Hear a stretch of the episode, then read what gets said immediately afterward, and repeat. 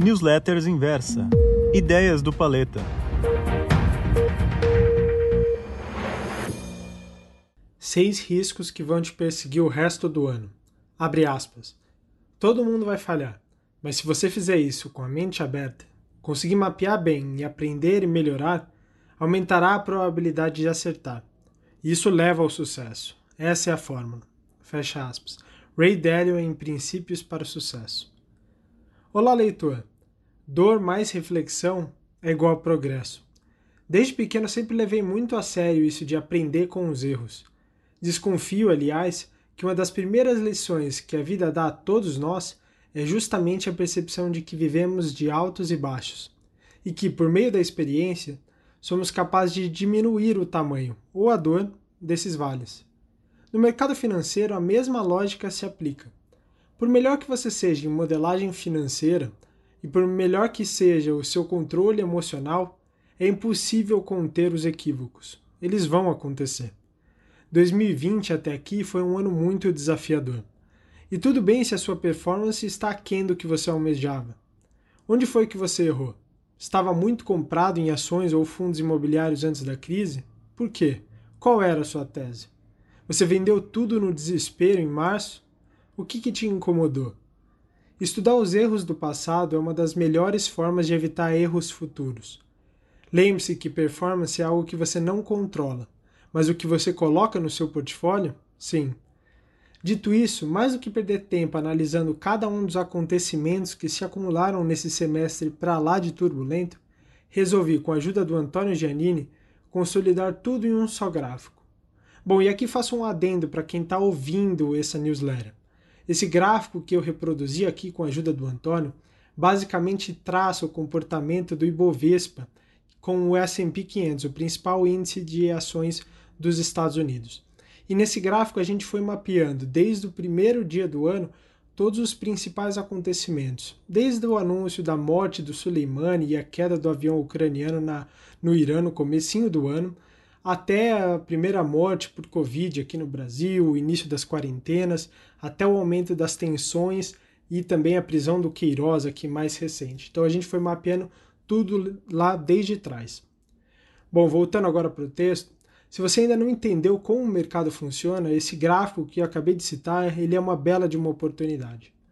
Note que notícias ruins se acumularam ao longo do semestre inteiro e mesmo assim o mercado não fez outra coisa senão subir desde março. Entenda de uma vez por todas: bolsa opera expectativa, os riscos e oportunidades adiante, não necessariamente o que se passa na economia real. As oportunidades de ganho, portanto, estão justamente na visão de mundo do que vem depois.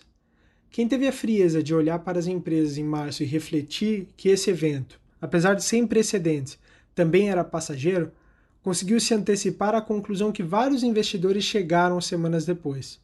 Dito isso, a melhor forma de limitar os riscos e melhorar a probabilidade de ter bons resultados é gastando tempo na reflexão sobre os riscos futuros. Por isso, eu separei aqui seis deles, três domésticos e três globais, que devem perseguir os investidores nos próximos meses e anos e que você deveria entender melhor antes de definir quanto investir em ativos de risco seis riscos que vão te perseguir o resto do ano. Bom, falando primeiro aqui dos domésticos, o primeiro nós temos o risco fiscal. Estima-se que a dívida pública no Brasil ele alcance o patamar de 100% do PIB e que o déficit primário, que nada mais é do que o quanto o governo arrecada menos o que ele gasta, sem considerar os juros da dívida pública, ele deve alcançar algo como 15% do PIB. São dados realmente preocupantes que colocam em risco a recuperação econômica do país em curso desde 2017. Parte desse risco é claramente precificado, explicando o porquê de o Ibovespa em reais ter caído tanto quanto o S&P em março e não ter se recuperado em mesma magnitude nos meses seguintes. Atenuam esse risco, por outro lado, a robusta posição em reservas internacionais do país, acima de 300 bilhões de dólares norte-americanos, e a trajetória de taxa de juros brasileira, que barateou o custo da dívida pública. O próprio governo vem substituindo títulos pré-fixados de longo prazo por títulos pós-fixados, diminuindo assim o custo de carrego da dívida de curto prazo. Bom, o segundo risco é o risco político institucional. Também bastante claro, A queda da popularidade do presidente Jair Bolsonaro, os conflitos internos em meio à crise e os escândalos em investigação que relacionam o presidente e aqueles em seu entorno têm sido um dos principais riscos de curto prazo e que, de certa forma, acabam por afetar o risco fiscal, muito ligado à agenda reformista. Claro, os riscos de escândalos pessoais ou de pessoas próximas, que poderiam se materializar no caso de uma delação premiada do Fabrício Queiroz, continuam na mesa e, na minha opinião, já estão sendo precificados pelo mercado. Atenuam esse risco a aproximação recente do governo com o Centrão e a forte e fiel base eleitoral de 30% do presidente Jair Bolsonaro. Bom, o terceiro e último risco doméstico é o risco inflacionário. Fechando os riscos domésticos, coloco esse como o risco menos claro hoje no mercado. Por isso, você deveria dar ainda mais importância. Como todos sabemos, a forte queda na demanda e também na oferta de bens e serviços por conta da pandemia está levando o mundo inteiro, não só o Brasil, a um quadro deflacionário de curto prazo. No entanto, eu entendo que o risco de um repique da inflação no período subsequente entre 2021 e 2022 é subestimado pelo mercado. Em virtude da crise, vimos a coleta de preços ser prejudicada, o que polui a qualidade dos dados mais recentes.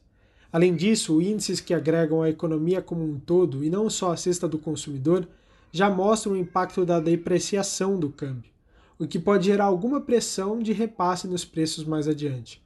Por isso, tenho sugerido diminuição da posição em títulos públicos indexados e pré-fixados e a compra de ações de empresas que possuem parte das suas receitas corrigidas, como as transmissoras de energia elétrica, ou com capacidade de repasse de preços.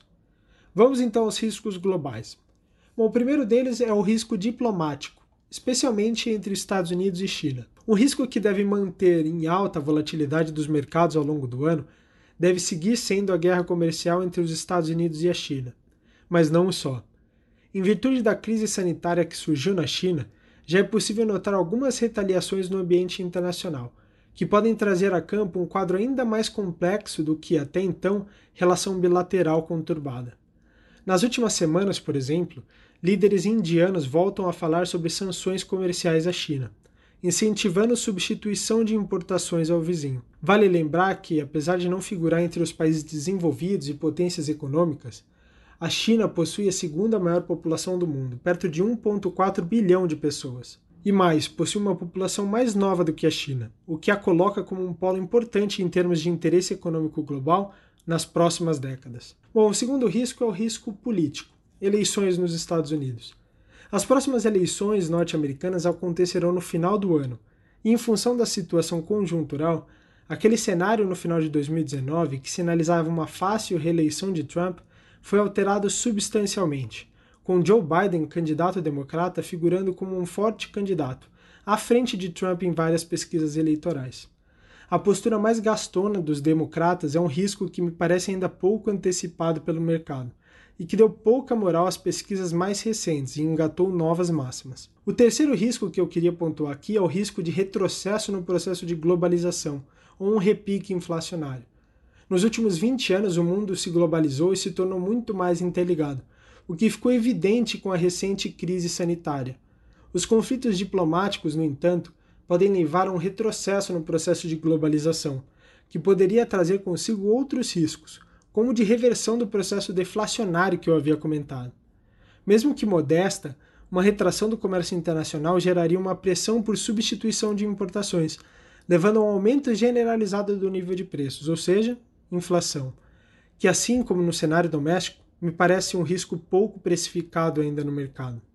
Pronto, agora pare e reflita. Você está preparado para o caso dessas bombas estourarem? Bom, você gostou dessa newsletter? Então me escreva no e-mail ideias.inversa.com.br. Te espero na semana que vem. Um abraço.